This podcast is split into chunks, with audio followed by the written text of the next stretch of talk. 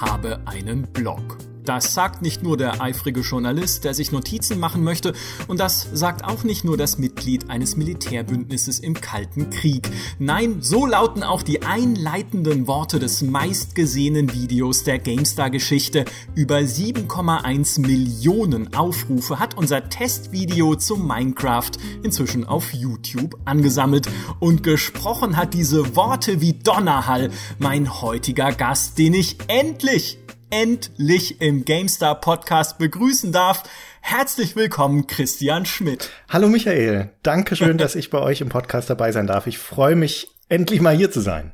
Ja, das hat viel zu lang gedauert. Wir sind jetzt über zwei Jahre alt und ich habe von Anfang an gesagt, den Chris müssen wir einladen. Der kann so tolle Sachen erzählen zu so gut wie jedem Spiel und irgendwie haben wir es nicht geschafft. Ja, ja. Dann habt ihr überlegt, wofür, äh, wofür ihr mich verwenden könntet. Und dann war die Liste immer kürzer und kürzer und am Schluss blieb nur noch Minecraft übrig. Für uns sind Gäste ja eigentlich nur Schachfiguren, die wir äh, auf einem großen Brett hin und her schieben, ja, strategisch genau. und, und benutzen, weil wir selbst einfach nichts wissen. das ist, das ist das Drama des Journalisten. Ähm, Nee, es ist tatsächlich mir eine große Freude, dass du bei uns bist, weil, wie gesagt, das war mir lange ein, ein Herzenswunsch und jetzt ist der perfekte Aufhänger ja auch tatsächlich da. Minecraft wird zehn Jahre alt oder wurde zehn Jahre alt am 17. Mai. Mhm. Das Jubiläum geht zurück, allein das muss man sich schon auf der Zunge äh, zergehen lassen, auf die Version 0.011a, die am 17. Mai 2009 erschienen ist. Also schon allein, dass man über die Version 0.011a eines Spiels zehn Jahre später noch spricht, könnte dem einen oder anderen schon Fingerzeig geben, äh, worüber man reden muss bei Minecraft und was da so alles passiert ist. Und witzigerweise ist dein Testvideo, dieses sehr viel gesehene Testvideo auf, auf YouTube, bis heute auch noch vielen ein Begriff, die sich zum Beispiel bei der GameStar bewerben als mhm. Mitarbeiter. Wenn man die so fragt, hey, was hast du von der GameStar schon gesehen? Was kennst du da? Ja, ah ja, unter anderem dieses Minecraft-Video da von euch auf YouTube, was der eine Typ da spricht mit diesem Blog am Anfang. Und wir dann so, What? ja, also das ist natürlich fantastisch, ja, das, das macht dich quasi unsterblich, aber es ist, es ist in die Spielegeschichte eingegangen. Also mindestens in die GameStar-Geschichte, kann man sagen. Ähm, und äh, hat sich eingebrannt. Ich weiß nicht, hast du dir mal, äh, hast du dir mal aus, Sp aus Spaß die Kommentare angeguckt, die unter diesem Video stehen auf YouTube? Nee, das habe ich nicht. Ich war ganz erstaunt. Ich habe vorhin noch mal reingeguckt. Ich habe das letzte Mal vor Jahren geguckt, da waren es vier Millionen Abrufe und ich hielt das schon für äh, jenseits von Gut und Böse und war was erstaunt, dass es jetzt sieben Millionen sind. Vor allen Dingen, weil ich nicht dachte, dass das Video jetzt noch geguckt wird. Es ist ja nun ewig alt, ne, acht Jahre alt und sowas um den Dreh und ist an sich inhaltlich auch schon längst veraltet. Das Spiel, also naja, es kommt darauf an, das Spiel sieht halt nicht mehr so aus, ne, und es ist längst mhm. viel größer und so weiter. Die Kernmechanik ist natürlich noch die gleiche, aber ähm, in die Kommentare habe ich nicht geguckt, nee. Das ist, ähm, die Kommentare sind fantastisch, weil sich zum Beispiel jemand die Mühe gemacht hat, den kompletten Text des Videos, also deinen kompletten Sprechertext, in einen Kommentar zu schreiben. Mhm. Also angefangen mit ich habe einen Blog bis also all das den komplett einfach weiß ich nicht.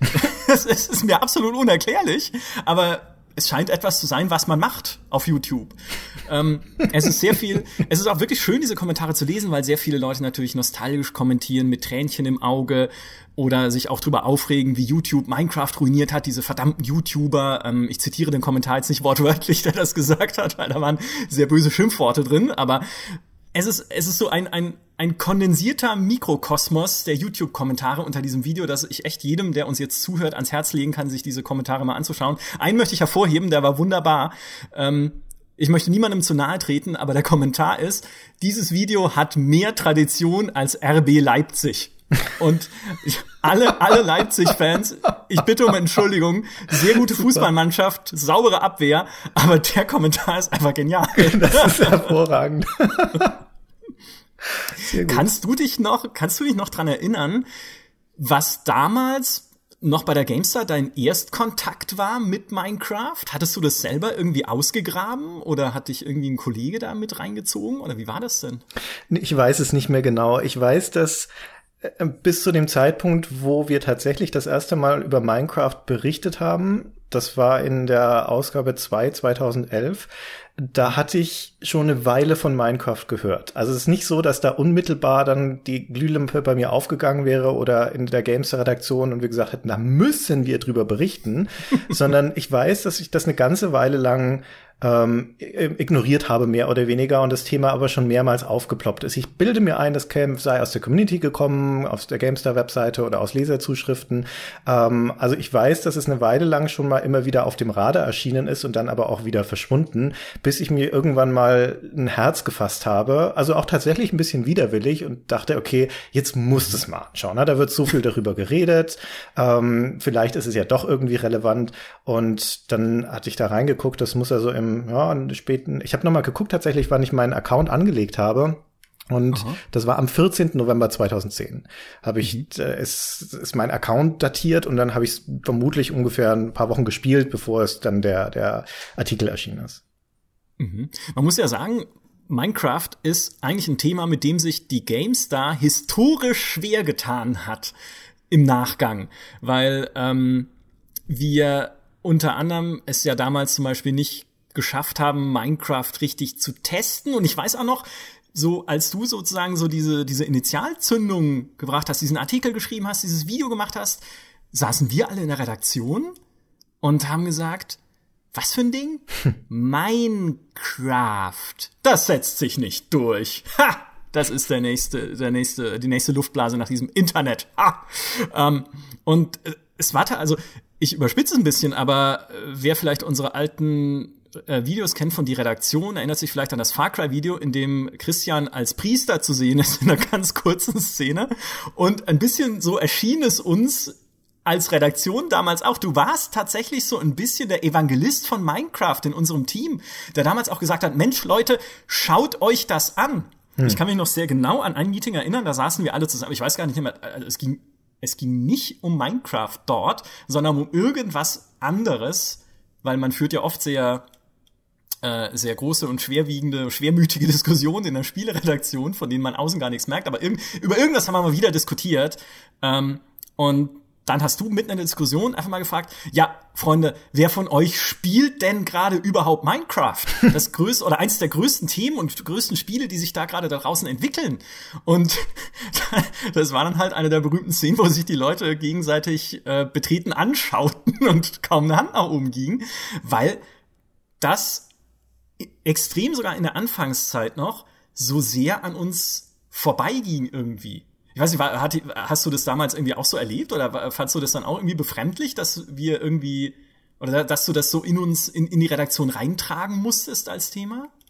Also nachdem ich Minecraft gespielt hatte, bin ich zum Missionar für das Spiel geworden, das glaube ich schon. Und wenn man den Text damals liest, ähm, wir wussten ja nicht so recht, was mit dem Spiel anzufangen. Wir haben das in der Gamester-Ausgabe in die Rubrik Freispiel gepackt, dann aber mit drei Seiten.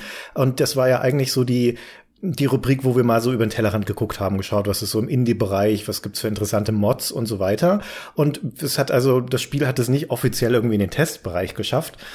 Mhm. Und ähm, ich bin ich würde auch sagen, dass, ich sagte ja vorhin auch schon, dass ich auch eine sehr große Resistenz dagegen hatte, mir das überhaupt anzuschauen, weil das Spiel ja aus diverser Hinsicht für uns damals eine ziemliche Zumutung war. Zum einen, weil es sehr krude aussah auf den ersten Blick, na, diese grobe Pixeloptik. Ähm, zum anderen, weil es keinen offiziellen Publisher oder sonst irgendwas hatte. Also es kam nicht irgendwie über Kanäle, wo uns ansonsten irgendwie Botschaften erreicht hätten, sondern es war ein wirkliches Indie-Spiel. Vor allen Dingen aber, und das ist, glaube ich, der größte Hemmschuh, weil es ja offiziell eine Alpha-Version war damals. Nicht mhm. mal eine Beta, nicht ein Release-Candidate oder sonst irgendwas, eine Alpha. Und die verkauft wurde auch noch, ne?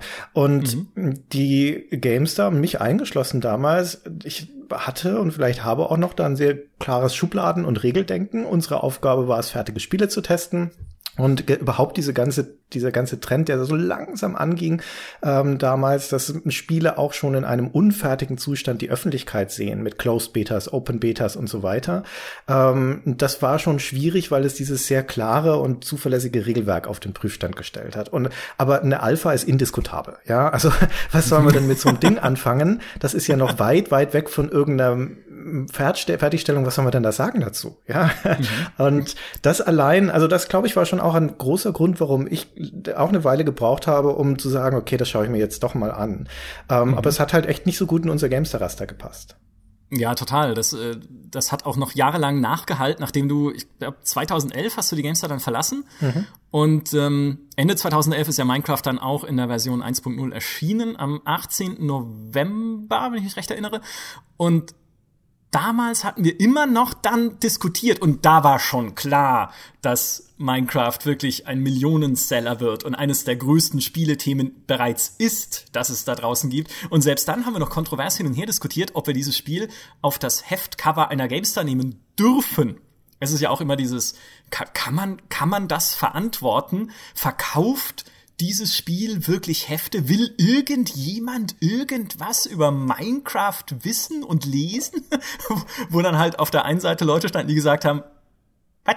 Ja, also ja, weil welches andere und größere Thema gäbe es denn momentan? Okay, zum Release gab es ein paar andere, unter anderem Skyrim, was eine Woche vorher erschienen ist, aber selbst danach haben wir diese Diskussionen dann weitergeführt und ähm, es gab aber auch Leute, die sich dann vehement dafür eingesetzt haben, das nicht zu tun, weil es ein zu großes Risiko sei. Und das, spricht, das äh, spricht ja genau dem nach, was du gerade gesagt hast, dass man eben da noch sehr, sehr dieses Kategoriendenken hatte in Nein, aufs GameStar-Cover dürfen nur die großen, fertigen, echten, vollwertigen Spiele. Hm. Und ähm, was ins selbe Horn stößt so ein bisschen, ist auch der Testartikel, den wir damals zum Release gebracht haben, den der Markus geschrieben hat. Ähm, der Markus Viertel, und in dem auch noch steht, ja, wir können Minecraft oder wir würden Minecraft gerne bewerten, aber das ist uns momentan noch zu wenig Spiel. Hm. Wo du dann auch so denkst, ja, aber draußen gibt es Millionen Menschen, die das jeden Tag spielen.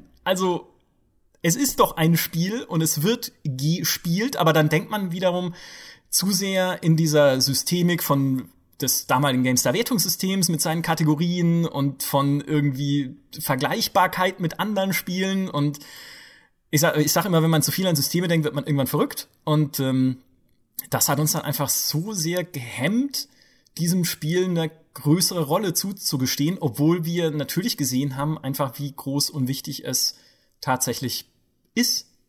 Das war schon echt eine merkwürdige Zeit. Ich kann das aber echt gut nachvollziehen, ähm, insbesondere in großen Redaktionen wie der unsrigen, wo ja auch einfach eine gewisse, ein gewisses Momentum besteht und eine Beharrungskraft und du auch relativ gut gepolt bist auf bestimmte Spezialgebiete und eine bestimmte Zielgruppe und sowas, ist es manchmal schwierig, dann die Perspektive zu verändern.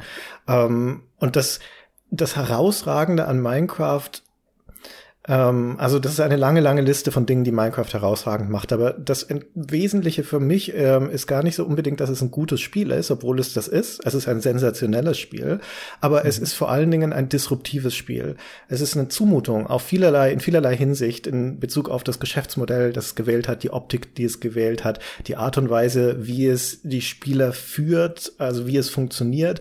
Das sind alles ähm, und und die Ziellosigkeit des Ganzen auch, na, wie du es gerade so schön beschrieben hast, dass Markus sagt, gedacht, ist das Spiel eigentlich? Ja, was, was soll ich denn darin machen? Ich baue da nur irgendwie meine Häuschen und fertig.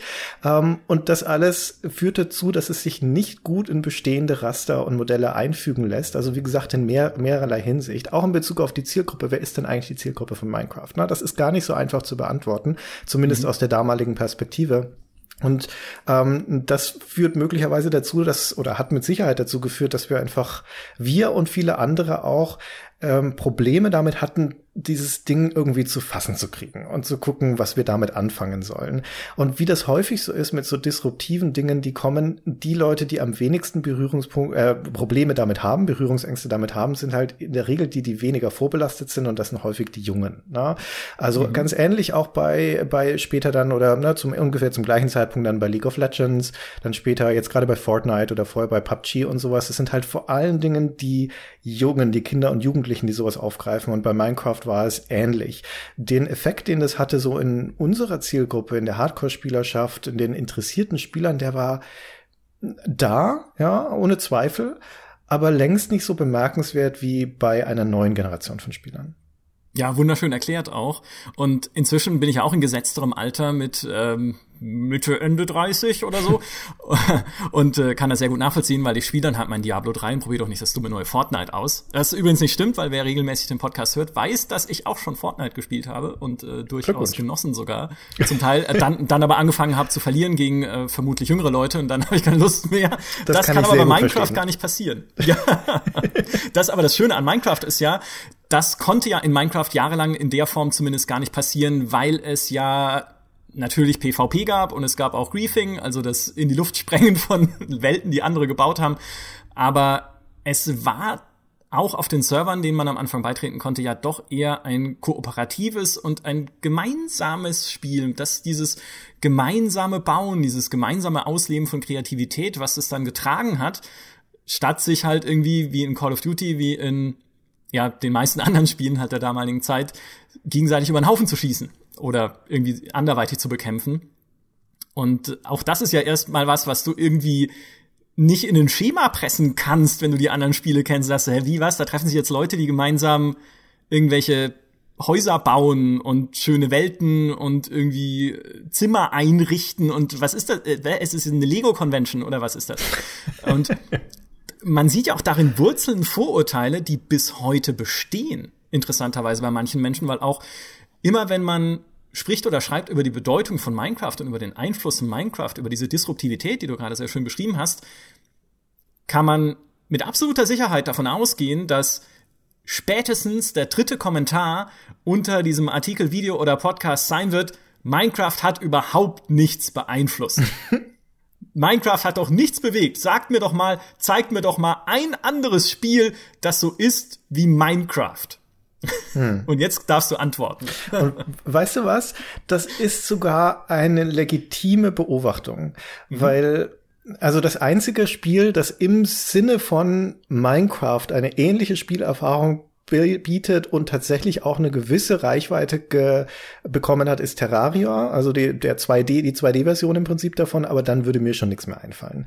Aber mhm also auf der spielmechanischen Ebene ein Spiel, das so funktioniert wie Minecraft, ähm, das im Prinzip so eine kreative Sandbox ist wie Minecraft, mit diesem starken Exploration-Aspekt, möglicherweise mit dem kooperativen Community-Aspekt und so weiter, ähm, das, das gibt's nicht in der Form. Ja? Also es ist nicht so, dass das ein Genre aus dem Bo äh, aus der Taufe gehoben hätte, dass es jetzt, dass wir von dem Minecraft-artigen Spielen oder so reden würden. Also der einzige mit der einzige Einfluss, den es nicht hatte, ist ein spielmechanischer. Das Spiel ist aber für, in, für sich genommen natürlich auch so stark in vielerlei Hinsicht, dass es gar, dass es schwer ist, da etwas daneben zu setzen. Ähm, mhm. Du hast ja, das ist ja eine nicht narrative Erfahrung per se. Ne? Es ist ja einfach eine, eine kreative Sandbox und ähm, da noch eine andere daneben zu setzen, die so ähnlich funktioniert, ist nicht so einfach. Ne? Die Abgrenzung ist da schwierig. Ähm, mhm. Und Minecraft ist einfach stark. Ne? Die Marke Minecraft ist stark die Bindungskraft ist stark, das darf man nicht unterschätzen. Die haben quasi ein Monopol in diesem Bereich. Aber die Liste der Dinge, wo Minecraft einen Einfluss hatte, abgesehen von der Spielmechanik, ist natürlich enorm. Ne? Und das ist das, was man jetzt vielleicht nicht auf den ersten Blick sieht. Noch das Schwächste davon ist die Ästhetik. Aber diese Blockoptik ist was, was wir durchaus ja häufiger gesehen haben. Und zwar nicht nur in Minecraft-artigen Spielen, sondern auch in anderen Genres. Es gibt ja auch so blockige Shooter zum Beispiel, ne, oder blockige Survival-Spiele und so weiter. Also das ist immer noch eher der Indie-Sektor. Das hat es auch nicht unbedingt in den Mainstream geschafft, aber das ist zumindest jetzt nicht so ungewöhnlich. Aber mhm. die wesentlichen Dinge, wo Minecraft wirklich deutlich was verändert hat, wo es ganze Sachen geschaffen hat, sind vor allen Dingen zwei meiner Meinung nach. Das eine ist sein Geschäftsmodell und da spezifisch die Tatsache, dass das das erste große Beispiel für ein Early Access Spiel war. Und ja. dass im Prinzip Early Access als ein valides Geschäftsmodell insbesondere für Indie-Spieler eigentlich durch Minecraft erschaffen wurde, meiner Einschätzung nach. Und auch der Gedanke, dass zu diesem Early Access, also dass du ein Spiel verkaufst, bevor es fertig ist, damit, dass die Entwicklung finanzierst und ein Teil dieses Versprechens, das du damit abgibst an die Leute, die es früh kaufen, aber auch ist, dass sie erstens teilhaben an der Entwicklung, dass du regelmäßige Updates machst und dass du die zweitens auch involvierst teilweise, indem du ihr Feedback einarbeitest. Das gehört sehr, sehr zentral damit zu, dazu. Und damit kommen wir zum zweiten großen Punkt und das würde ich subsumieren unter User-Generated Content. Minecraft lebt und atmet durch diesen User-Generated Content, sowohl natürlich inhaltlich, weil die User in Minecraft ähm, Dinge erschaffen. Sie erschaffen komplexeste Maschinen, sie erschaffen Kunstwerke, Welten, Geschichten und so weiter, aber auch um Minecraft herum. Ähm, mhm. Das gibt die ganze Modding-Szene, die damit zusammenhängt. Es gibt die Community, die sich in Wikis organisiert. Also Minecraft-Spielen gerade in den frühen Tagen zu Alpha und Beta war untrennbar verbunden mit der Interaktion, zumindest dem Mitlesen in den entsprechenden Wikis, allein schon um das Spiel zu begreifen. Ähm, aber das lädt natürlich auch ein, dass die Community der Gestalten zusammenkommt. Aber vor allen Dingen würde ich da eben auch die Videos über Minecraft ähm, mit reinrechnen und das, da sind wir dann bei der Let's Play-Szene Und auch die Let's Play-Szene, insbesondere in Deutschland, viele der großen Stars haben angefangen mit Minecraft und dass das auch wieder ein valides Modell ist, um eine Breitenwirkung und letztendlich auch ein Geschäft dann zu schaffen, ähm, das verdankt diese Szene nicht zuletzt Minecraft. Absolut. Das ist, ja, und du unter anderem, ne? Also quasi als Teil dieser Minecraft-Videoszene auch mit dem, mit dem minecraft ja, mit einem Video, genau. das ist meine Theorie, ähm, oder ja, vielleicht so ein bisschen, äh, meine Herleitung des Ganzen, die ich schon öfter irgendwo niedergeschrieben habe, war ja, dass es wird ja oft gesagt, dass Videos zur Verbreitung von Minecraft sehr viel beigetragen haben. Und es gibt ja auch Studien, die zeigen, dass sehr viele Minecraft-Spieler oder Minecraft-Käufer durch Videos von Minecraft erfahren haben. Äh, irgendwie eine US-Studie hat mal festgestellt, ein Drittel der Minecraft-Käufer mindestens haben erst aus Videos dann überhaupt erfahren, dass es das Spiel gibt und es dann gekauft. Aber meine Theorie ist ja eher die umgekehrte, nämlich, dass Minecraft und die speziellen Charakteristiken von Minecraft, dieses Emergent Storytelling, was dadurch entsteht, dass jede Partie anders verläuft, weil natürlich in diesen prozedural generierten Welten immer alles anders aufgebaut ist, du immer anderen Dingen begegnest, deine Partie immer anders verläuft, je nachdem, welche Ressourcen du findest oder wie gut oder doof du bist, Sachen zu kombinieren und Sachen zu bauen oder welche Tiere dich abmurksen oder wo der Zombie herkommt oder wie auch immer, dass gerade durch diese Charakteristik, dieses Unberechenbare, was eine Minecraft-Partie hat, sie, dieses Spiel halt auch einfach einen hohen Schauwert hat und einen hohen Erzählwert. Man will das einfach sehen, was für abgefahrene Sachen den Leuten passieren, die Minecraft spielen und dass Minecraft so umgekehrt dazu beigetragen hat, dass das Let's Play überhaupt beliebt werden konnte. Ja, das, also, das würde ich auch so sehen und ich denke, dazu trägt auch bei, dass Minecraft insgesamt eine sehr, sehr gute Lesbarkeit hat.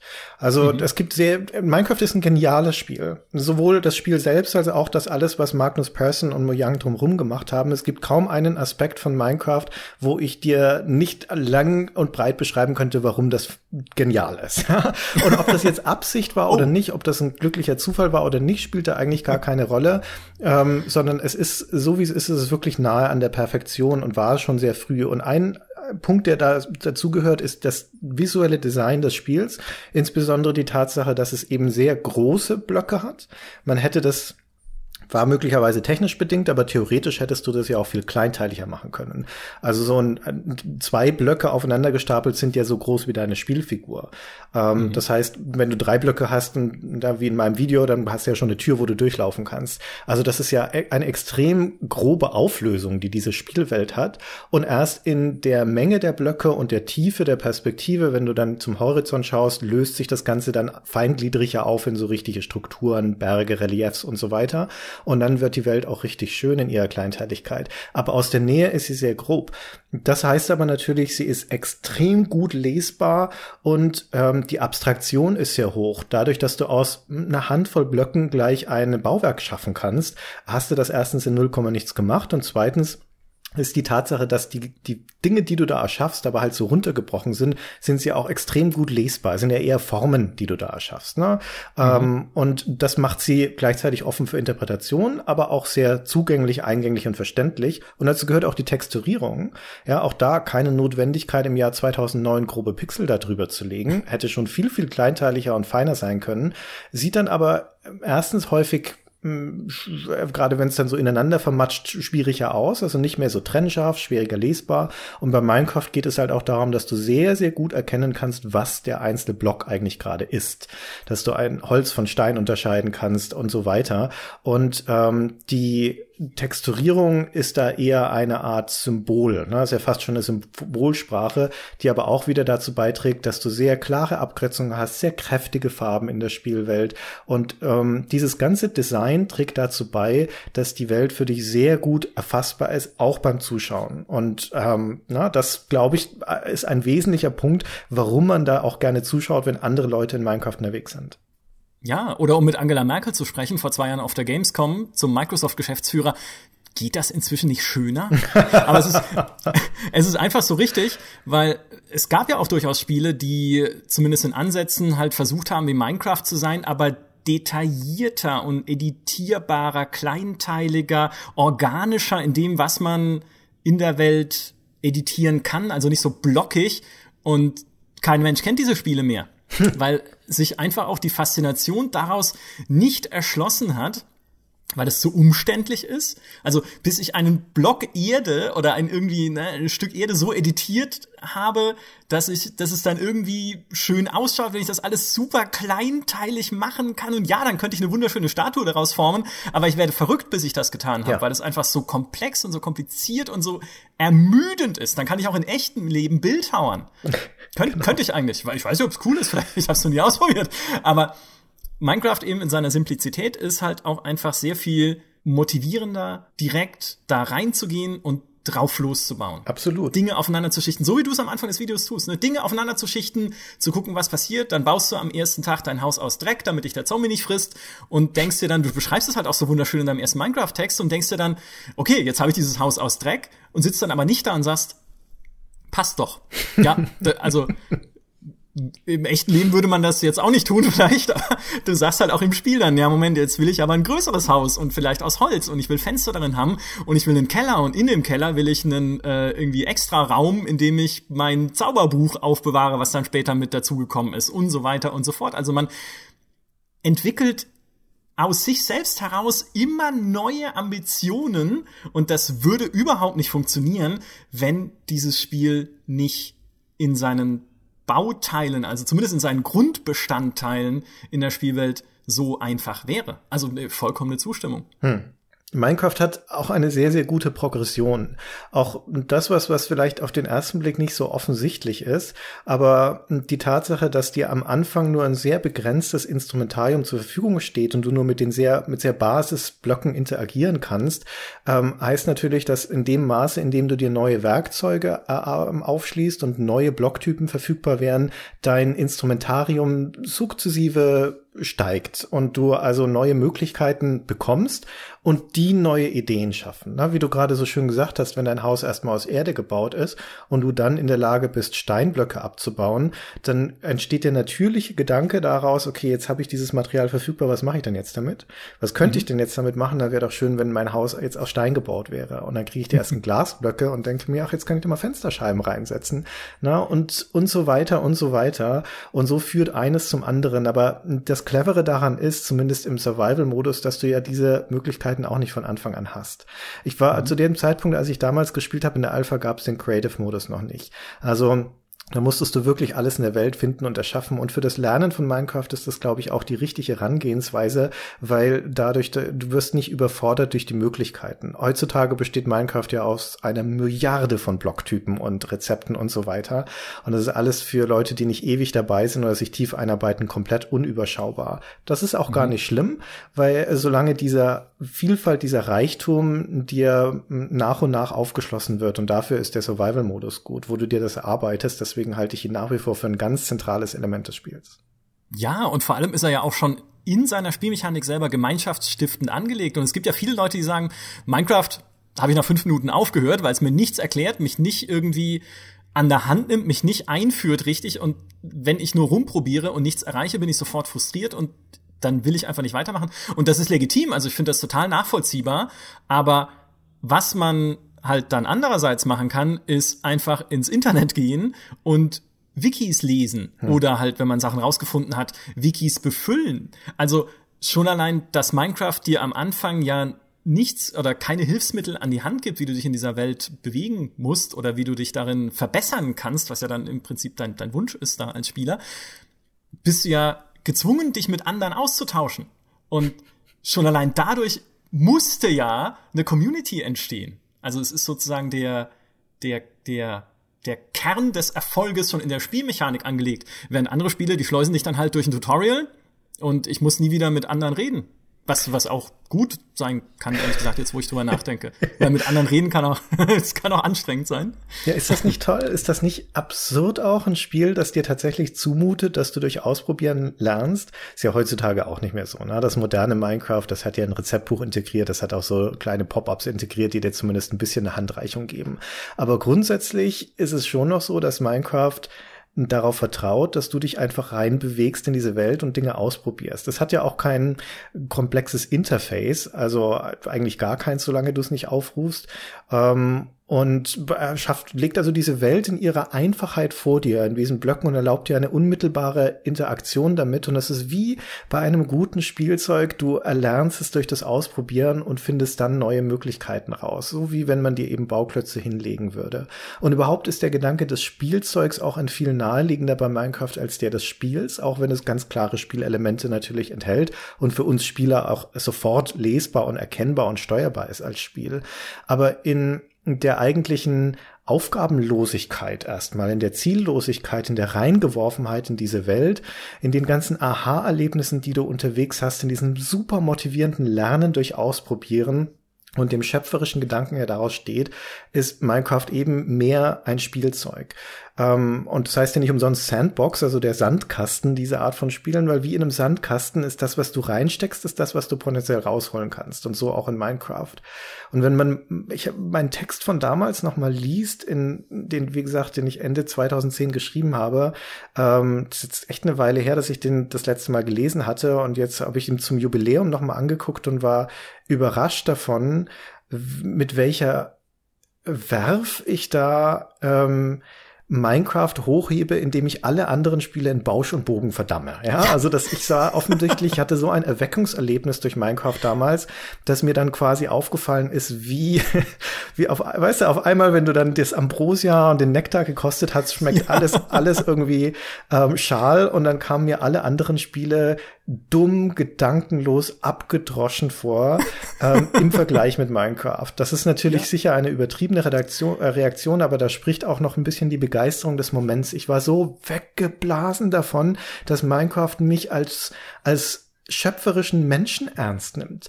Ja, das ist ja. mir ein Regelwerk gibt, das für mich Werkzeug ist und nicht Einkerkerung, dass es mir nicht vorgibt, die Brosamen, anhand deren ich mich jetzt durch eine vorgegebene Welt und eine Story arbeite, sondern äh, sich meinen Ideen unterordnet und sagt, ich bin, ich bin wie Knetmasse, ich bin dafür da, von dir gestaltet zu werden. Und jetzt mach mal, ja, mach, probier's doch mal, mach einfach mal was. Und was das freisetzt an, an Ideen und an, ähm, an schöpferischer Kraft, ich bin, du merkst es, ich bin nach wie vor begeistert, ja. wenn ich davon rede, ähm, weil Minecraft für mich gezeigt hat nochmal, was Spiele sein können. Und zwar Spiele jetzt wirklich im übergreifenden Sinn. Ich rede nicht von Computerspielen, von Videospielen, ich rede vom Spiel. Ja, vom Spiel als etwas, was dafür gemacht ist, um es zu gestalten. Ich, äh, ich kann das mit einem Zitat belegen, dass ich mir tatsächlich heute, als ich mir den Text nochmal angeschaut habe, direkt angestrichen habe, als ich es gelesen habe, weil mir war auch nicht mehr bewusst, wie sehr, wie begeistert dieser Text tatsächlich war. Ich, ich, ich zitiere, ich zitiere dich. Ein Fadenkreuz ausrichten, mit rhythmischen Mausklicks ein Schwert zu schwingen, Autos auszuweichen, das ist zum Heulen, wie jeden Tag Millionen Spieler ihren Geist öffnen und dann damit beschäftigt zu werden, die Maus von links nach rechts zu schieben. Also, und es ist ein Satz von erschreckender Klar und Schönheit, den ich hier lese. Und aber auch von, es spricht halt dieser, aus jedem Wort trieft schon dieser Missionarsgedanke, definitiv. Und äh, ich, mir war das tatsächlich auch nicht mehr so bewusst, dass, ähm, wie missionarisch dann auch dieser Text schon war und wie sehr du zu dem Zeitpunkt schon versucht hast, davon zu überzeugen, wie besonders dieses Spiel ist. Weil, also, ich weiß auch ehrlich gesagt nicht, wann ich das zum letzten Mal gelesen habe. Vielleicht sogar auch damals, als es gerade frisch erschienen war, wo ich auch so dachte, ja, schon, ich, ich verstehe das schon, ja, es ist halt kreativ und es gibt irgendwie diese prozeduralen Generäle, die irgendwas machen oder so. Ähm, aber äh, tatsächlich dann, dass es mit so viel, wie du sagst, mit so viel Werf verfasst war und so so eindringlich versucht hat und es auch geschafft hat, finde ich, zu vermitteln, was uns da erwartet in dem Spiel oder was, was denn wirklich so speziell ist an diesem Minecraft. Das wusste ich nicht mehr. Aber wie, man merkt es ja auch jetzt an, wenn du noch drüber redest. Wahnsinn. Ja, also Minecraft hat wirklich was in mir bewegt und das ist eigentlich erstaunlich, dass es so lange gedauert hat, bis mal ein Spiel vorbeikommt, dem, dem das gelingt, weil ich ja schon lange spiele. Aber das ist für mich auch nochmal, das ist ja jetzt, es ist nicht so, dass Minecraft da Also es ist schon, das steht halt wirklich für sich. Minecraft ist jetzt nicht der die die Zeitenwende, wo auf einmal dann Spiele nach Minecraft anders sind als vorher. Es ist ja einfach nicht so. Ja, wir sind zehn Jahre mhm. später dran und wir leben nicht in einer Post-Minecraft-World, was das Spielen angeht, sondern es gibt immer noch die gleichen Maus von links nach rechts Schiebespiele und aus gutem Grund. Ja, also es ist auch dumm, die in Bauschenbogen zu verdammen. Aber Minecraft ist so ein singuläres Werk, das einfach diesem ähm, Korpus des, der digitalen Spiele etwas ganz, ganz Wichtiges hinzugefügt hat, finde ich. Ein, etwas nicht Einzigartiges. Es gibt ganz viele andere kreative Spiele. Es gibt viele Sandboxes da draußen. Aber die kommen alle nicht so perfekt zusammen, wie das Minecraft gemacht hat. Zum Beispiel? Was noch? Also nicht, nicht welche anderen Spiele es noch gibt, aber was, was hat es deiner Meinung nach noch hinzugefügt? Ähm, also die, die wesentlichen Dinge sind die, die ich gerade schon gesagt habe. Was mein, Minecraft hat spielmechanisch, wie gesagt, nicht so wahnsinnig viel hinzugefügt. Da nimmt es halt die Versatzstücke, die schon da sind und kombiniert die vor allen Dingen mit dieser dienstleistenden Ästhetik und mit diesem genialen Design, mit dem prozedural generierten Welten, so dass jedes Spiel neu ist, aber eben auch mit sehr spielerischen Elementen wie der Tatsache, dass es Antagonisten gibt, dass die Welt eine durchaus bedrohliche ist, so dass die ähm, die Erkundung der Welt kein Selbstläufer ist, sondern dass du Dinge überwinden musst, dass du auch wachsen musst in deinem Verständnis des Spiels. Deswegen, wie gesagt, der Survival-Modus ist für mich eigentlich die Essenz des Spiels. Ich weiß, dass heute viele Leute nur noch den Creative-Modus spielen und das ist auch vollkommen in Ordnung so, wenn man Ideen und Gedanken verwirklichen möchte. Aber man soll den Survival-Modus nicht gering schätzen. Der ist auf mhm. einer spielerischen Ebene ist er eigentlich sogar das Interessantere an dem ganzen Ding. Vor allem, weil eben dieser Exploration-Aspekt dazu kommt, der ein ganz, ganz wichtiger ist, dass diese Welt eine vielgestaltige und lebendige ist, in der es lauter interessante Sachen zu entdecken gibt und dass da dadurch auch eine Aneignung dieser Welt geschieht. Ne? Das ist ja ein zufallsgeneriertes Block-Chaos letztendlich. Aber sobald du angefangen hast, ein paar Stunden zu drin verbringen, entsteht dieser interessante Effekt, dass das deine Welt wird, dass es zur Heimat mhm. wird, ne? dass eine Verortung in dieser Welt äh, stattfindet, die du auf einmal lernst du deinen Umkreis kennen, du lernst dich orientieren, du weißt, was wo ist und du schaffst auch selber Landmarken, du schaffst dir die Eingänge in den Untergrund, du schaffst dir die Gebäude, die du baust ähm, und so weiter. Und äh, diese Aneignung ist auch ein, glaube ich, ganz wesentlicher ähm, Teil des Ganzen, dass du da ja auch Wirksamkeit im Spiel verwirklichst.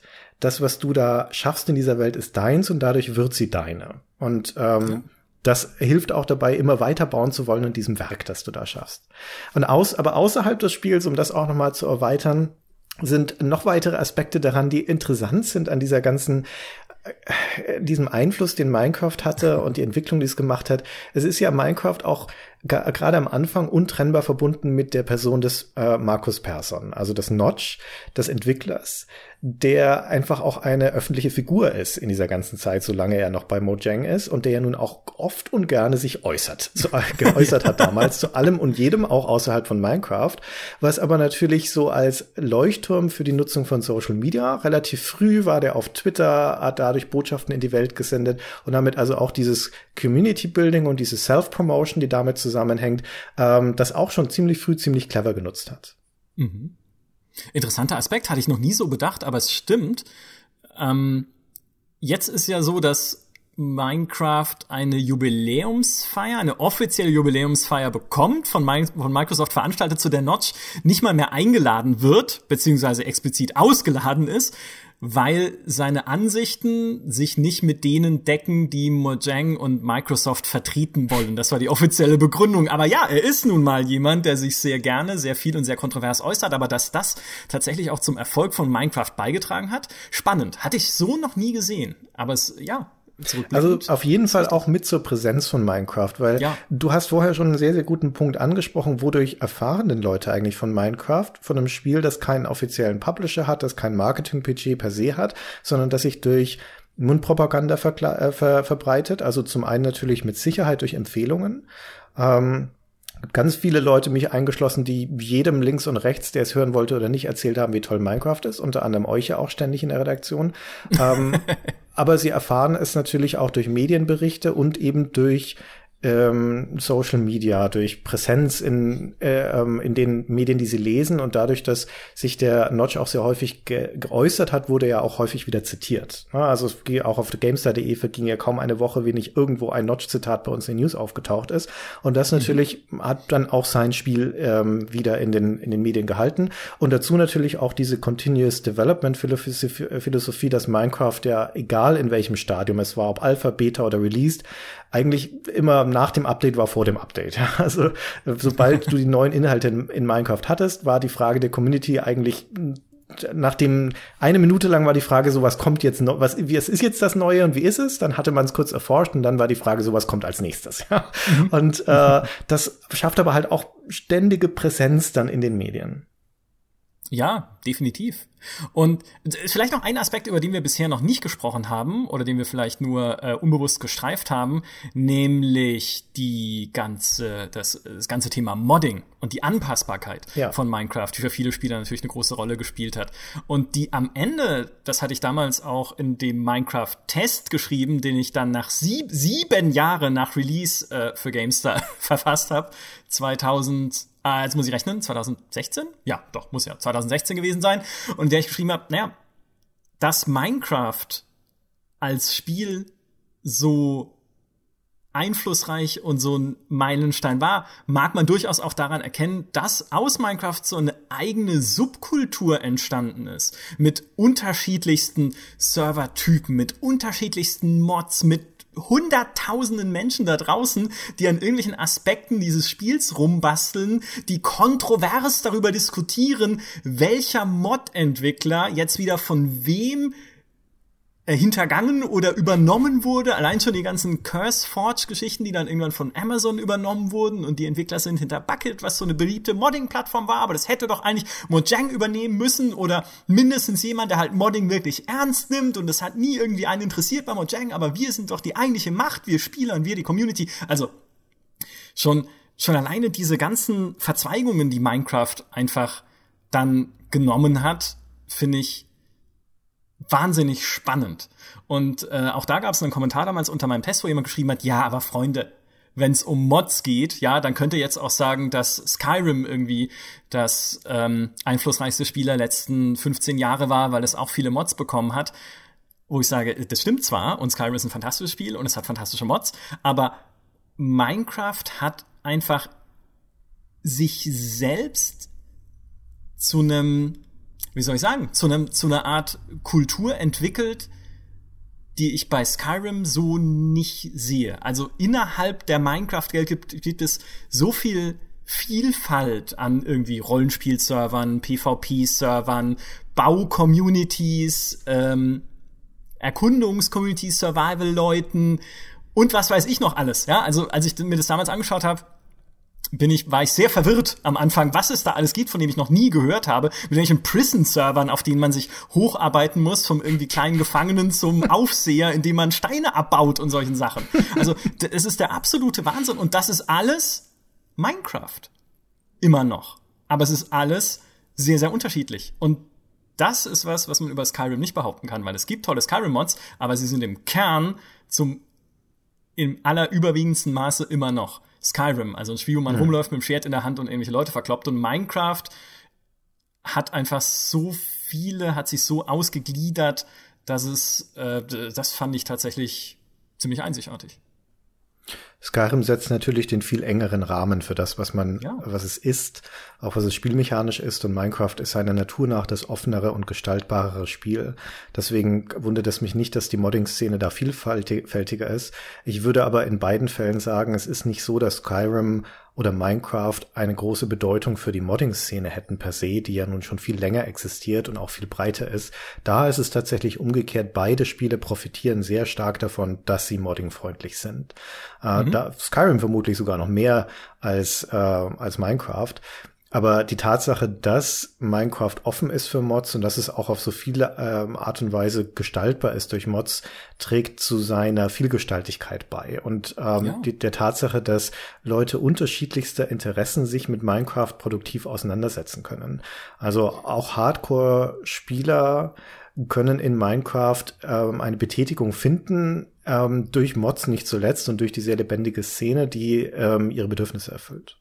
Ja, äh, es, es gibt wunderschöne Geschichten, die man damit verknüpfen kann. Äh, meine Freundin hatte mal das große Vergnügen, einen Minecraft-Stand betreuen zu dürfen auf der Gamescom mhm. für äh, Kinder und Jugendliche, die äh, dort Minecraft spielen konnten. Und für diesen Stand wurde extra eine Adventure Map gebastelt. Nee, falsch, eine Herausforderung, eine Challenge Map, so rum, äh, wo man so einen Hindernisparcours durchlaufen musste. Und wer es am schnellsten geschafft hat, hat dann irgendwie einen Preis bekommen. Ich weiß nicht mehr genau, was es war, aber das war so die Grundidee. Was aber niemand bedacht hat, ist, dass sich 90 Prozent der Standbesucher, also der Kinder, die dann Minecraft gespielt haben, viel besser mit Minecraft und seiner ganzen Vari äh, ich kann es nicht mehr sagen, Vielseitigkeit auskannten, Variabilität, als die Leute, die eigentlich diese Map entworfen haben und diese Server und diese PCs aufgesetzt, auf denen man es dann spielen konnte und die sich dann da hingesetzt haben, diese Challenge Map vorgesetzt bekommen haben und dann angefangen haben, Java-Befehle einzugeben in die Konsole, um diese Map zu hacken und irgendwie ihre, ihre Rechner miteinander zu verbinden und das irgendwie gemeinsam zu spielen, bis da mal wieder jemand vorbeigekommen ist als Wachhund und dann geguckt hat und gesagt, was macht ihr da eigentlich? Die kannten halt diese ganzen Befehle, diese Konsolenbefehle auswendig und die wussten genau, was sie da eingeben müssen, was sie da reinprogrammieren müssen, um dieses Spiel zu verändern. Und ich habe mir das dann auch erzählen lassen und habe gesagt, bitte was? Als ich sieben Jahre alt war, wusste ich, wie der Fernseher angeht. Mit großer Mühe. Und hier sitzen Kinder und geben Java Konsolenbefehlszeilen ein mit IP-Suchen äh, und sonst was allem. Das, also, Wahnsinn. Ich, ich glaube, dass da eine ganz wertvolle Lektion grundsätzlich drin liegt über auch die Natur des Lernens, weil Minecraft mhm. ein Spiel ist, ich komme nochmal auf diesen Begriff der Zumutung zurück, das so clever designt ist in vielerlei Hinsicht ist, in anderer Hinsicht sehr krude war und bis heute zu einem gewissen Punkt ist. Ähm, leider würde ich fast sagen, nicht mehr ganz so krude wie am Anfang. Zu den Zeiten, wo ich sehr aktiv gespielt habe, Beta-Phase und frühe Release-Phase, ähm, hat das Spiel ja ab Werk keine Multiplayer-Server unterstützt, sich mit anderen Leuten zu verbinden, ähm, um auf einer Multiplayer-Welt zu spielen, brauchte externe Tools und relativ komplexe Setups. Das heißt, das Spiel zwingt dich in eine gewisse, eine gewisse technische Expertise dir anzueignen, um überhaupt im Spiel weitere Dinge machen zu können. Es zwingt dich aus dem Spiel heraus und dort etwas zu lernen, ähm, um im Spiel andere Erfahrungen machen zu können. Das ist ja das Gleiche mit der Community. Die Tatsache, dass du im Spiel das Spiel dir am Anfang ähm, absolut nichts über Rezepte gesagt hat. Null, ja. Wenn du sie nicht selbst rausfinden wolltest, musstest du zwangsläufig eine externe Quelle zu Rate ziehen und damit zwingt es dich also in diese Communities, in die Wikis, damit du dir Wissen dort erwirbst, dass du wiederum im Spiel einsetzen kannst. Die auch schon in den frühen Phasen von Minecraft hatten die Redstone-Schaltungen eine solche Komplexität, ähm, dass du, wenn du nicht wirklich auch schon Ahnung so hattest von Logik und dir das selbst erarbeiten konntest, du dir im Prinzip Tutorial-Videos anschauen musstest oder Wikis lesen, damit du dieses Verständnis dafür, wie geht das eigentlich wieder ins Spiel zurücktragen konntest und damit neue Erfahrungen machen. Und das ist, ja. das sagt uns was über die Natur des Lernens, denn das ist überhaupt kein Problem, unabhängig vom Alter, sich solches Wissen anzueignen, wenn man denn einen Grund hat, es zu tun. Ja, wenn man ein mhm. Ziel hat, auf das man hinarbeitet oder eine, äh, eine Motivation, eine bestimmte neue Erfahrung zu machen. Und Minecraft ist ein, äh, ein Motivationsmotor ohnegleichen. Und ich finde es fast ein bisschen schade, dass das Minecraft, das wir heute haben, viel zugänglicher geworden ist.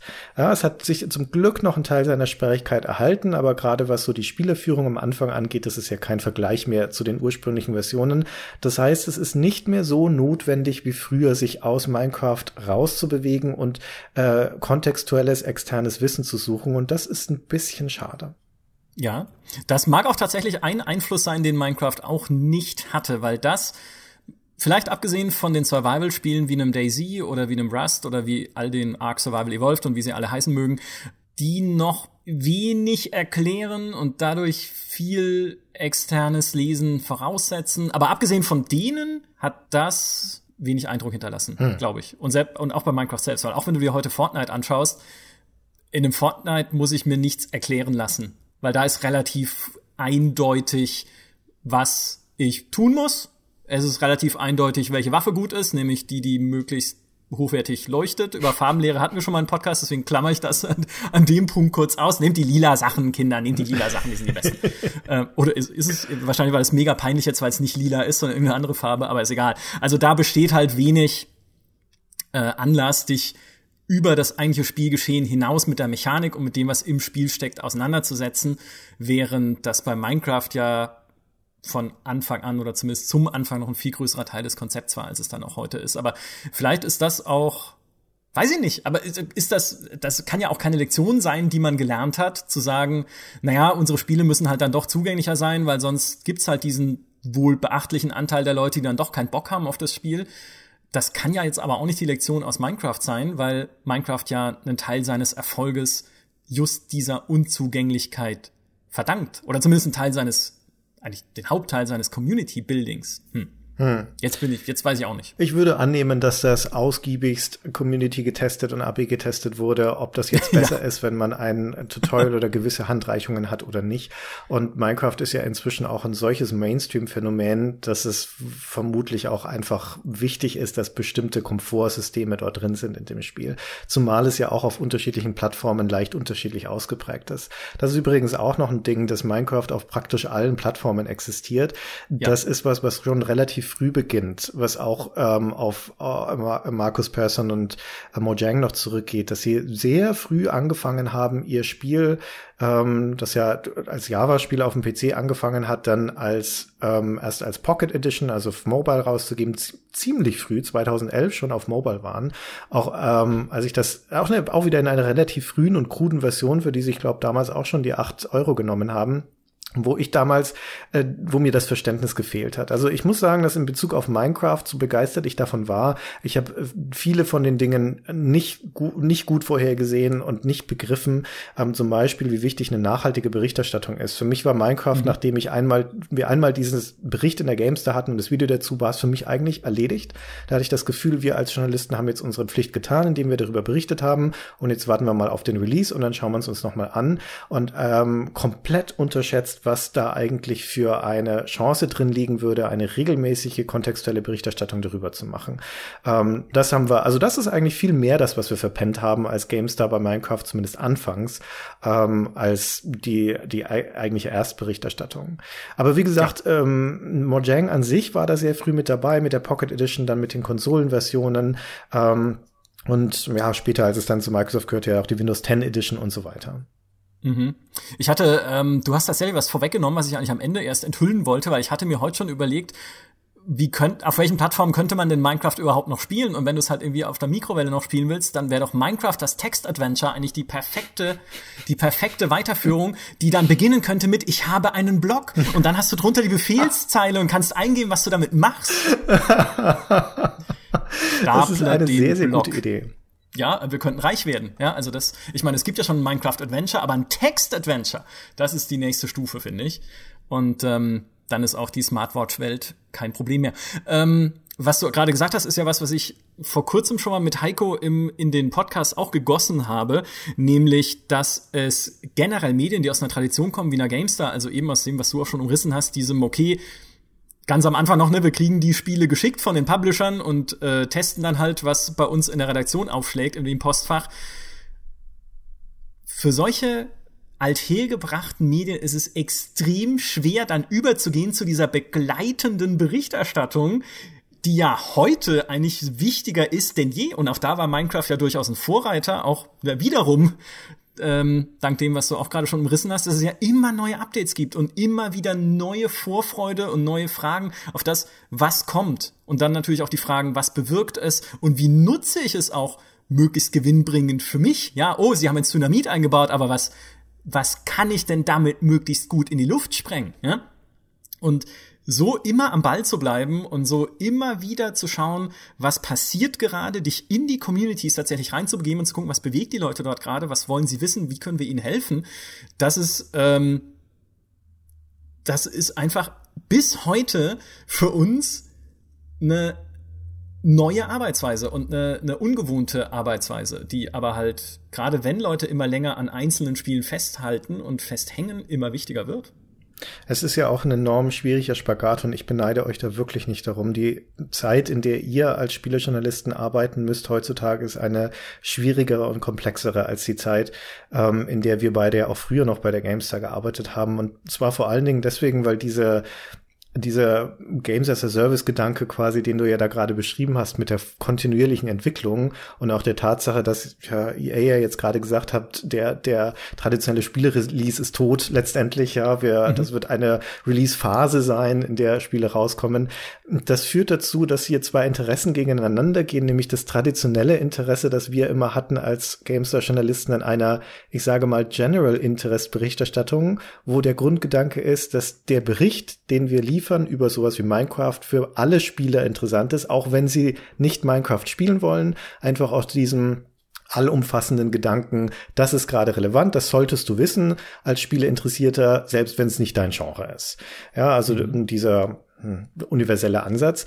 Und das, was danach kommt, aber die Begleitung eines Spiels, ist eine Special Interest Berichterstattung. Die richtet sich per se nur noch an die Leute, die sich für ein Minecraft oder ein PUBG oder ein Fortnite oder ein Daisy oder wie auch immer interessieren. Und ähm, das erfordert erstens einen anderen Ansatz, um das Spiel zu begleiten, und zweitens hat es eine andere Zielgruppe und die beiden sind auch nicht vermischbar. Also ja, du, mhm. du hast zwei unterschiedliche Herangehensweisen für zwei unterschiedliche Zielgruppen, die du aber eigentlich übereinander bringen musst, wenn du heutzutage überleben möchtest als Spielemedium. Und ähm, wie gesagt, das ist eine Herausforderung, um die ich euch wirklich nicht beneide. Ja, aber sie, das hält ja den Job so spannend einfach. Also das ist ja, man, man kann sich einfach nicht zurücklehnen und irgendwie sagen, passt schon. Ne? Jetzt, jetzt berichten wir halt nur noch über Minecraft. Ah, das wäre schön gewesen. Ähm, aber so einfach ist es dann nun mal auch nicht. Aber wir hangeln uns da durch. Und wenn wir mal über kleine Indie-Spiele, so klötzchenbasierte Indie-Spiele berichten wollen, dann haben wir immer noch einen Podcast, um, in dem wir dann äh, auch mal wieder was Neues aufgreifen können. Es ist auch, das, das Spannende an Minecraft ist auch, ähm, was ich mir heute nämlich auch angeschaut habe in Vorbereitung auf diesen Podcast, ist, äh, sind äh, die geheimen verborgenen YouTube-Statistiken deines Videos. Mhm. und ich nenne sie geheim und verborgen, damit es einfach mysteriöser klingt. auch wenn man wahrscheinlich 90 Prozent davon einfach nachschauen kann auf YouTube. Das ist mir egal, ja, sind geheim und verborgen.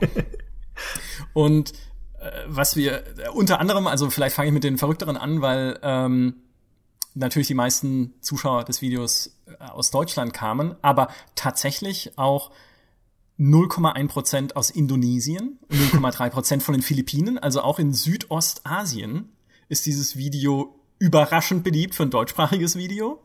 Ähm, 99% der Zuschauer sind männlich, aber vor allem spannend ist, sehr viele Zugriffe auf dieses Video basieren auf einer Empfehlung durch YouTube mhm. am Ende des offiziellen Minecraft-Trailers.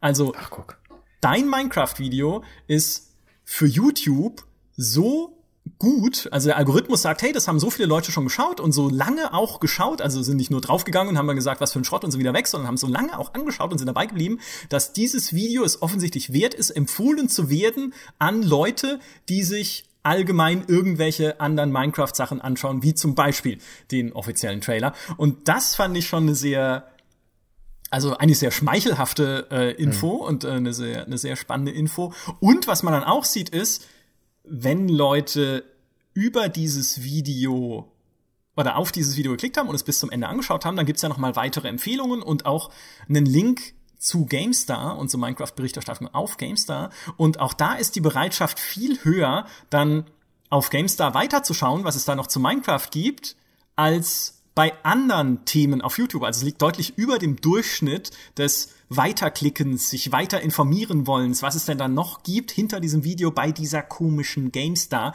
die viele von den Leuten, die sich das Video anschauen, nicht mal abonniert haben. Also vielleicht schon kennen, aber sind zumindest keine GameStar-Abonnenten auf YouTube und trotzdem sind die noch durchschnittlich fast doppelt so bereit, sich dann auf GameStar zu begeben, wie äh, die anderen Leute, die uns so auf YouTube besuchen. Also Minecraft ist immer noch ein wahnsinnig starker Anker, um, das klingt jetzt ein bisschen so, so, ähm, so äh, berechnender, als es eigentlich gemeint ist, aber um, um Menschen einfach einzufangen und Interesse zu wecken und sie weiterzuführen dann halt auf ein Medium wie unseres.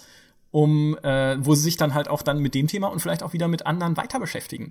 Und wir sehen es zum Beispiel auch bei News-Sendungen äh, auf YouTube, wenn wir dort Minecraft behandeln, wie zum Beispiel mit dem Patch, der neulich rausgekommen ist, der die Dörfer überarbeitet hat, glaube ich. Ich auch nicht mehr so sehr drin, muss ich gestehen, aber selbst die erregen einfach mehr Aufmerksamkeit als irgendwelche anderen Themen und erzeugen da wieder einfach auch mehr Engagement, dann wieder auf die Gamestar zu gehen und dort irgendwie weiter rumzuschauen, was es dann halt weiter zu Minecraft gibt oder vielleicht zu irgendwelchen anderen Sachen. Also Minecraft ist immer noch einfach ein starker Menschenmagnet auf YouTube und wahrscheinlich auch überall sonst. Und das finde ich eigentlich am bemerkenswertesten bei einem Spiel, was jetzt zehn Jahre alt ist. Es ist einfach immer noch so präsent und so beliebt, dass es immer noch als Leuchtturm heraussticht einfach. Selbst auf einer Plattform wie YouTube, die jeden Tag mit Videos überschüttet wird. Ja, also wie gesagt, das verblüfft mich wahnsinnig, dass dieses Video nach all der Zeit noch so ähm, noch so oft geguckt wird und so eine Präsenz hat. Aber ich habe auch jetzt, ich habe es noch mal angeschaut ähm, und wie gesagt, das ist wirklich lang her, dass ich das letzte Mal es angeguckt habe. Aber ich glaube, so im Nachhinein, dass einer der Gründe, warum dieses Video sehr gut dafür geeignet ist, tatsächlich auch Leute mit Minecraft vertraut zu machen, ist, dass es ein vergleichsweise kompaktes, ich glaube sechs oder sieben Minuten langes, erklärendes Video darüber ist, was das für ein Spiel ist. Und das kommt, das ist ja nicht die Art von Video, die wir bei GameStar üblicherweise gemacht haben, weil wir uns ja an eine Zielgruppe gerichtet haben. Und das Video mhm. war für die DVD gemacht, nicht für die für YouTube. Ne? Also mhm, wir haben uns an eine Zielgruppe gerichtet, die Spiele kennt. Und deswegen wir müssen müssen ja nicht erklären, wie jetzt ein Call of Duty funktioniert zum Beispiel. Es wissen unsere Leute schon, unsere Leser. Minecraft war so ungewöhnlich neu und anders, dass wir in dem Fall nochmal einfach erklärt haben, was da überhaupt passiert. Und es mhm. ist so eine ein, äh, quasi ein erzähltes Tutorial, das auch deswegen relevant ist, weil dem Spiel sowas ja fehlt. Also wenn du kurz wissen möchtest, äh, ohne viel Zeitaufwand, was eigentlich die Faszination von dem Spiel ist und wie es funktioniert, dann ist das Video ein sehr guter Start. Und üblicherweise ist der Gaming-Content, den du auf YouTube findest, sind entweder dann die tieferen Minecraft-Videos, die speziellen erklärenden oder die Let's Plays, wo es eher um die Personality geht, viel längere Videos. Oder es ist bei klassischen Game Reviews halt tatsächlich das beurteilende Video, aber nicht unbedingt und das Erklärende. Ja, und vielleicht, so wenn ich jetzt eine Erklärung finden wollen würde für die Faszination dieses Videos oder den Erfolg, dann würde ich sagen, die Tatsache, dass hier das Spiel kompakt und nachvollziehbar und gut verständlich er erklärt wird, statt es unbedingt zu beurteilen, das hat vielleicht den Unterschied gemacht.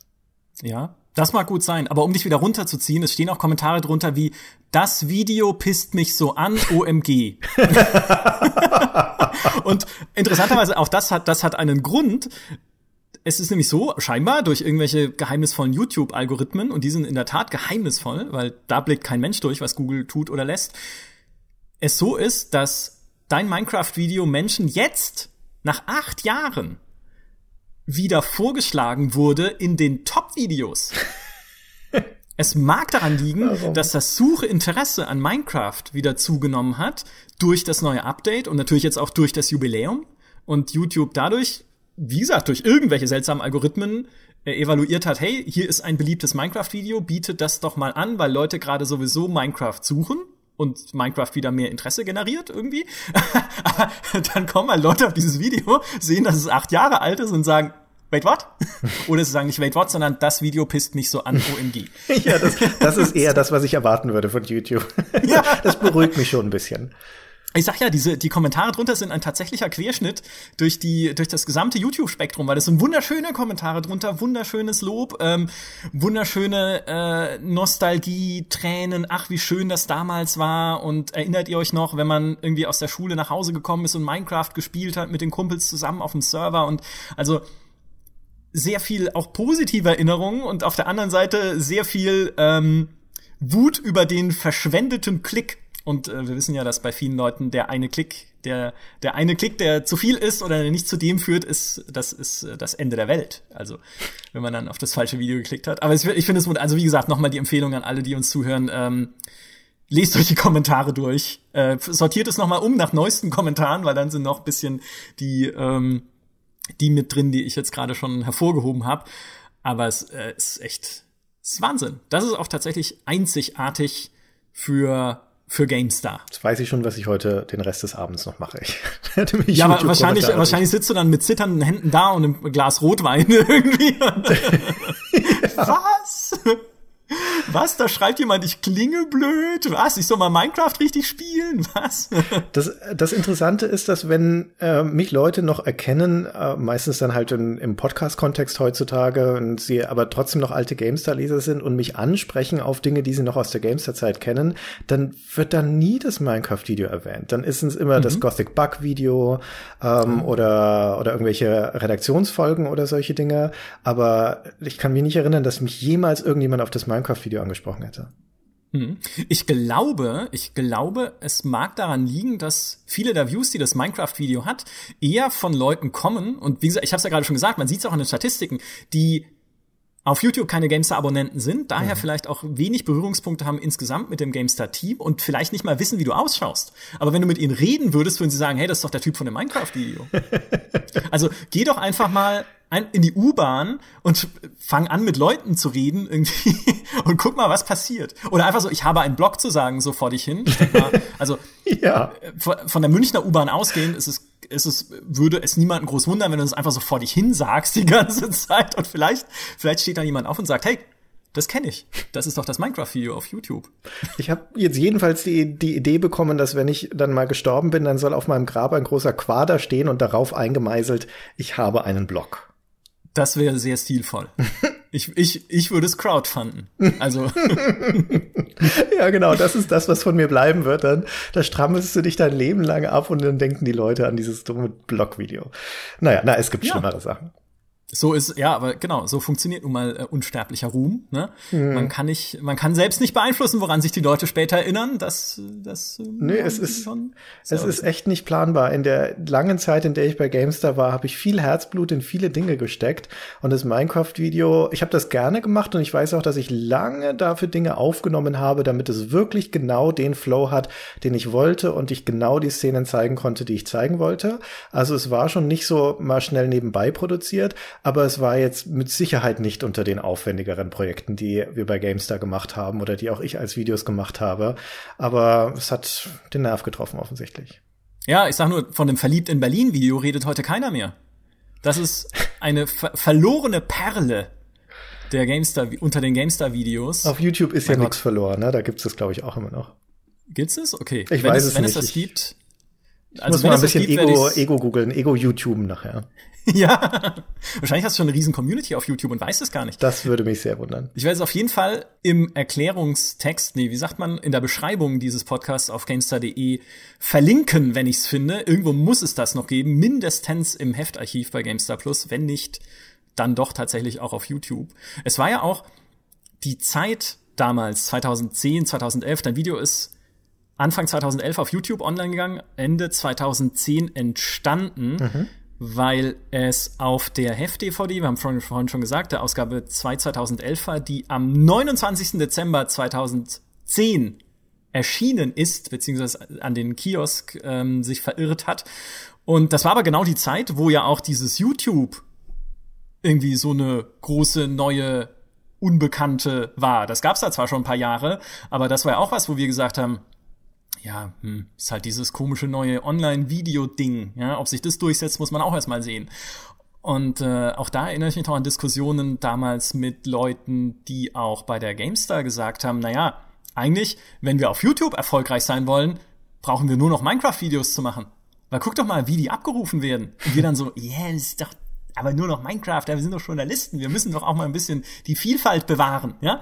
Aber auch das waren Diskussionen, die wir damals tatsächlich geführt haben und äh, Dinge, die wir tatsächlich beobachtet haben. Also auch insofern ist dieses Video ein Zeugnis der Zeitgeschichte, einfach dieses, dieses Umbruchs hin zum Online-Video und dieses, ähm, ja, hin zum, zum Let's Play. Mein ja, Gott. es ist, für mich ist es halt vor allen Dingen äh, auch mal ein Zeugnis des, der eigenen ähm, Kurzsichtigkeit, ne? weil wie, wie bei vielen von diesen YouTube- und Videothemen, ähm, wie auch in der berühmten Pete Smith-Anekdote und sowas, ich habe es halt einfach nicht gesehen. Es wäre mir nie in den Gedanken gekommen, dass es sinnvoll sein könnte, jetzt wei weitere Minecraft-Videos auf YouTube zu machen. Es wäre mir wie eine absolute Zeitverschwendung vorgekommen.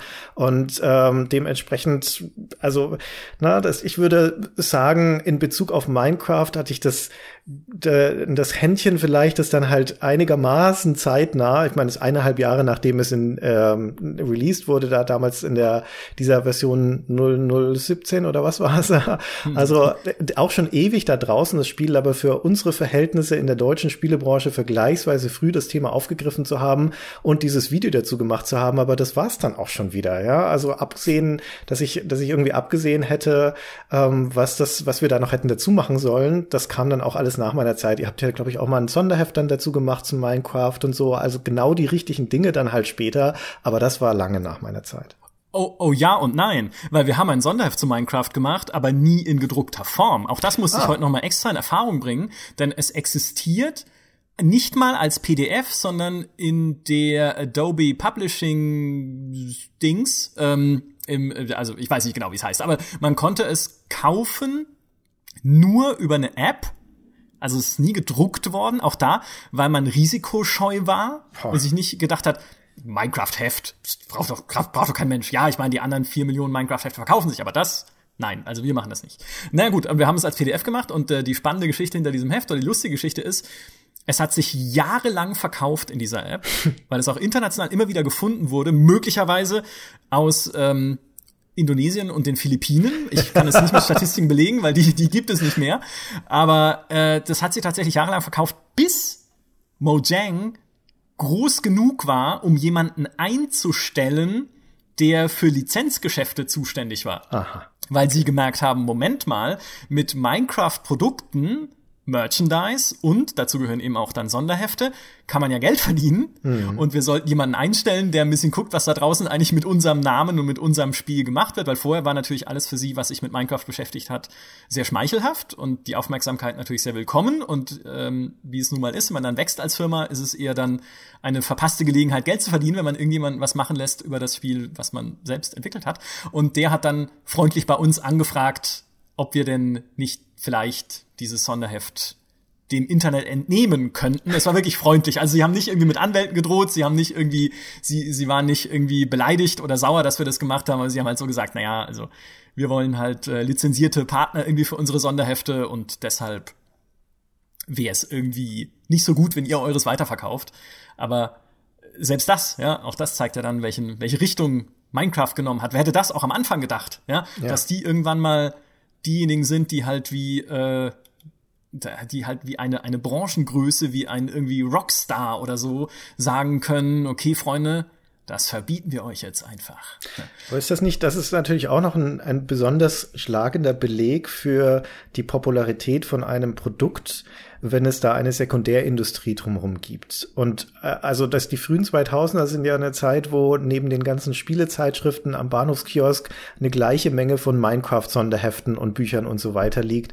Ähm, vermutlich dann vor der Zeit, bevor Mahjong mhm. angefangen hat, das zu lizenzieren. Oder ich erinnere mich auch, dass ähm, der in den frühen 2010ern in meiner Xbox 360, da gab es ja den Marketplace und parallel dazu die, ähm, die Indie-Games als weniger kuratierten Kanal und ähm, zu einer gewissen Zeit, be bevor Minecraft offiziell als Xbox 360-Version rausgekommen ist, 2012, ähm, bestand das zu der Hälfte bis zwei Dritteln aus Minecraft-Klonen. also äh, da wurden halt die Lücken genutzt von findigen und schnellen Indie-Entwicklern, ähm, um da schnell mit der heißen Nadel was zu stricken und da den Bedarf zu bedienen, bis dann halt das offizielle, die offizielle Marke auf die Plattform kam und alles platt gemacht hat. Ja, ja, klar. Ich habe gerade noch mal äh, die die Nachricht gesehen, die mir Markus heute geschrieben hat über die Sonderhefte damals und wir hatten tatsächlich die Erlaubnis von Mojang für das Sonderheft, für das digitale, aber wir haben sie schon eingeholt, als bei Mojang ungefähr zehn Mitarbeiter gearbeitet haben mhm. und damals hieß es halt, ja, macht es ruhig, wenn da nicht official draufsteht, also dass es irgendwie offiz das offizielle Minecraft Magazin ist. Das interessiert keinen. Und dann kam halt die Mail äh, viele Jahre später vom und das hieß wirklich so Mojang Enforcement dass ähm, ja man es jetzt irgendwie ein bisschen anders sehe mit der Lizenzierung und ähm, ein bisschen anders. War das schon zu Microsoft-Zeiten dann? 2016 war schon zu ja, Microsoft-Zeiten. War dann, ja, war dann schon, ja 2000, da war es schon genau. Konzernpolitik, dann nehme ich mal an. Wahrscheinlich, ja. Da mhm. mussten halt erstmal die nötigen Formulare ausgefüllt werden dann intern und dann durfte man so eine Mail verschicken. Ähm, 2014 wurde es übernommen, glaube ich. Genau. Mojang von Microsoft für mhm. 2,5 Milliarden. Auch das, aber selbst 2014 saßen wir, vielleicht das als letzte Anekdote, saßen wir noch da in der Redaktion und haben gesagt, zweieinhalb Milliarden Dollar für Minecraft. Und Disney bezahlt für Star Wars 4. Also nicht mal das Doppelte. Und hallo, das ist immer noch Star Wars. Und Microsoft lässt sich halt ein Minecraft so viel kosten. Nun kann man bei Microsoft nicht so sehr in die Bücher schauen, um zu wissen, was sie denn inzwischen damit verdient haben und was diese Marke insgesamt wert ist für sie. Aber wenn man sich halt diese ganze Bedeutungsgeschichte von Minecraft anschaut, diese all das, was wir jetzt hergeleitet haben in diesem Podcast, was insbesondere du hergeleitet hast, ist es nichts, was ein, eigentlich hätte wundern dürfen damals. Ich glaube, das ist für Microsoft ein guter Deal gewesen und die werden sehr froh darüber sein, dass sie das haben. Ich finde, die 2,5 Milliarden, das klingt nach einer enormen Summe Geld, ist es ja auch. Aber das, was sie da eingekauft haben, ist nicht in erster Linie ein Spiel, sondern es ist eine Marke und die damit ähm, einhergehende den damit einhergehenden Zugang zu einer Zielgruppe, die diese Marke kennt und schätzt. Und man darf allein schon nicht vergessen, dass ein Konzern wie Microsoft, der nicht unbedingt den besten Ruf hat und die beste Strahlkraft, davon profitiert, wenn sie eine Marke ihrem Universum eingliedern, die eigentlich universell geliebt wird, sehr, sehr positive Assoziation hat und zwar insbesondere, und darauf muss man immer wieder zurückkommen, bei der nachwachsenden Zielgruppe, bei der Kundschaft der nächsten Generation, weil das, mhm. also die Bekanntheit der Marke Minecraft bei Kindern ist enorm, insbesondere bei US-amerikanischen Kindern. Das sind ja auch alles so Ökosysteme oder Dinge, die uns als normalen, erwachsenen, erfahrenen Spielern einfach gar nicht mehr zugänglich sind, nicht auf unserem Radar sind. Äh, auch die Tatsache, dass Minecraft seit 2016 in China auch ist und da eine gigantische Reichweite natürlich nochmal entfaltet hat auf dem Markt. Oder dass es, dass Microsoft 2016 auch eine Education Edition rausgebracht hat von Minecraft. Ähm, logischerweise, weil das Spiel durch seinen Sandbox-Charakter sich natürlich gut eignet, um auch als Unterrichtswerkzeug zu dienen. Aber hey, das musst du erstmal schaffen, ein Spiel in die Klassenzimmer zu kriegen. also, und damit natürlich wiederum zu der Zielgruppe, die du haben möchtest, die du in dein, in deine Welt einführen möchtest. Das ist das Einfalltor, Einfallstor für Microsoft auf andere Plattformen. Die Pocket Editions von Minecraft auf in den Ökosystemen Ökosystemen von Apple und Android und, und Google, den großen Konkurrenten, ist ein unschätzbarer Wert für Microsoft, dass sie da Kunden in ihre Welt reinbekommen können. Und zwar natürlich die interessanteste Form von Kunden neben den alten und zahlungskräftigen, die jungen und beeinflussbaren, die dann später mal treue Kunden werden können. Also ähm, Microsoft spielt das, glaube ich, auch nicht so aggressiv und so hoch, diese ganze Geschichte, aber ich würde sagen, die, die bauen das schon ganz strategisch weiter aus. Das ist ja auch dieses, das Service Service-Gedanke drumherum, dass sie beginnen, andere Sachen zu verkaufen, dass der Marketplace monetarisiert wird. Ähm, ein Geschäftsmodell, das, sie sich vermutlich von Roblox abgeschaut haben. Ähm, oder dass, dass sie die Realms ja inzwischen auch anbieten, die kostenpflichtigen Server und so weiter. Also dass Folgemonetarisierung stattfindet. Also ich würde sagen, ähm, das dürfte sich für Microsoft vermutlich schon amortisiert haben und wenn nicht jetzt, dann sicher in Zukunft. Definitiv. Ich bin sehr gespannt, wie es mit Minecraft weitergeht in Zukunft, weil sie auch schon in Interviews gesagt haben, und Mojang zumindest gesagt hat, Minecraft 2 ist unvorstellbar. Mhm. Also wie, wie sollte das aussehen? Wie sollte denn, wie so, also was soll das überhaupt sein? Ja, das ist wie World of Warcraft 2. Wenn man ein Spiel als Service weiter betreiben kann, dann tut man das und macht nicht einfach einen Nachfolger. Richtig. Ähm, insbesondere wenn man es modernisieren kann, wie es ja Microsoft auch angekündigt hatte mit dem 4K-Update und mit all dem anderen, was eben da noch so drumherum passiert. Aber eigentlich bin ich, ich bin trotzdem gespannt, was sie noch aus dieser Marke machen wollen und können in Zukunft. Vielleicht auch auf neuen Plattformen, je nachdem, was dann auf der E3 gezeigt wird dieses Jahr, die neue Xbox oder was auch immer sie sein wird, die Scarlett. Ähm, oder ob wir vielleicht sogar etwas sehen, was wir momentan bei World of Warcraft sehen, nämlich ein Classic Minecraft für all die Leute, die inzwischen in, in unserem Alter sind und damals Minecraft gespielt haben und heute sagen, Mensch, Minecraft 2011, als der Schmidt dieses Video gemacht hat. Das war für mich noch das richtige Minecraft. Und du lachst, exakt das steht als Kommentar unter deinem Video. Das war damals noch das richtige Minecraft. Auch das ist ein Kommentar, der mindestens einmal unter jedem Video stehen muss, das ein bisschen älter ist. Das war damals das richtige XY. Weil es da noch nicht so moderne Auswüchse gab wie äh, PvP und irgendwie das neue Kampfsystem, was sie irgendwie 2016, 17 oder so eingeführt haben und äh, sonstiges alles, sondern damals ging es halt noch um den Kern und um die eigentliche Sache und vielleicht werden wir dann irgendwann mal eine, äh, Quatsch, jetzt ich schon selber World of Warcraft, eine Minecraft Classic Edition sehen, die halt das, das gute alte 2011er Vintage-Spielerlebnis bietet. Ja, oder ein, genau, ein, oder ein Minecraft Remastered oder sowas, ne? Irgendwann wollen ja alle großen Schöpfer zu ihren Werken zurückkehren und sie verbessern. wie das George Lucas auch gemacht hat. Wobei bei Minecraft ist es ja, ist es ja kontinuierlich in der Verbesserung. Ne? Und dass alle Neuerungen, die in solchen Spielen dann gemacht werden, ein Teil der Leute werden vielleicht nicht mehr so gut gefallen. Das ist auch mhm. einfach Gott gegeben. Ne? Das ist, da kannst du es nicht allen recht machen. Ich habe ja vorhin auch schon einen leichten nostalgischen Anflug gehabt, als ich gesagt hatte, die etwas stärkere Unzugänglichkeit der früheren Minecrafts hatte auch ihre Vorteile. Aber nichtsdestotrotz, also auch wenn ich heute noch mal Minecraft hochfahre und ähm, mir ist es ja so ein Zeitfresser, dass ich es halt aus Selbstschutz eigentlich sehr, sehr selten tue. Aber es entfaltet sofort wieder die gleiche Wirkung. Es ist unfassbar, diese Faszination, die dieses Spiel hat. Ähm, es fällt mir wahnsinnig schwer, mir dem zu entziehen. Und so ein bisschen ein Traum ist auch mal irgendwann Ruhestand oder mal einen längeren Urlaub und dann einfach Minecraft durchpowern und auf den neuesten Stand kommen. Dann einfach mal wieder all die ganzen Features, die ich verpasst habe, ausprobieren. Das ist ja, das ist ja im Ruhestand, das ist ja wunderschön. Bis dahin gab es auch noch ein paar Updates wahrscheinlich. Vielleicht kannst du es dann auf der, auf der HoloLens endlich spielen, was ja dann leider jetzt nicht so viel, woraus nicht so viel geworden ist dann seitens Microsoft. Aber mhm. das ist ein schöner Gedanke. Dann baust du dir im Ruhestand dein Häuschen, hältst ein paar Schafe und genießt so den Lebensabend in Schön. Minecraft. Ja. ja. Das ja. ist ein, ein, ein schönes, versöhnliches Bild. Das finde ich auch. Ist auch ein wunderschönes Schlusswort. Vielleicht einfach, einfach jetzt von dem inneren Auge wenn ihr uns zuhört, stellt euch das vor, ihr sitzt einfach vor der Veranda eures Minecraft-Häuschens, hütet eure Schafe und dann kommt ein Creeper und jagt das alles in die Luft und ihr seid Michael. richtig, richtig pisst.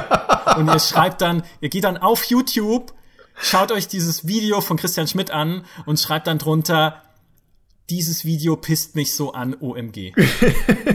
Weil da alles noch, da ist alle, alles Friede, Freude, Eierkuchen und bei euch hat der Creeper die Schafe zerlegt. Das würde, aber tatsächlich, das würde mich sehr freuen, wenn die Hörer dieses Podcasts jetzt dann mal kurz auf YouTube gehen, das Video aufrufen und dort genau diesen Kommentar unterlassen. Dieses Video pisst mich an. Okay, ja. Ich möchte, dass Challenge. alle, dass die, die Top 100 der neuesten Kommentare alles genau das sind. Ich überlege gerade, welchen Preis wir verlosen könnten unter allen Leuten, die das machen. Magst du eine Minecraft, eine Minecraft-Box signieren? Äh, gibt es eine Minecraft-Box? Das ist eine gute Frage. Ja. Wenn es eine Minecraft-Box gibt, wir nehmen als Arbeitshypothese jetzt mal an, dass es eine gibt, sonst drucke ich ein Minecraft-Bild aus und schicke es dir. und du signiert, äh, signierst es und wir verlosen es an einen derjenigen, nicht an den, der es schon geschrieben hat, das wäre langweilig, sondern einen derjenigen, die jetzt nach diesem Podcast dieses Video pisst mich so an, OMG, unter dieses Video schreiben. Das ist ein Deal. So machen wir das. Sehr gut. So machen wir das. Perfekt. Vielen Dank, Chris.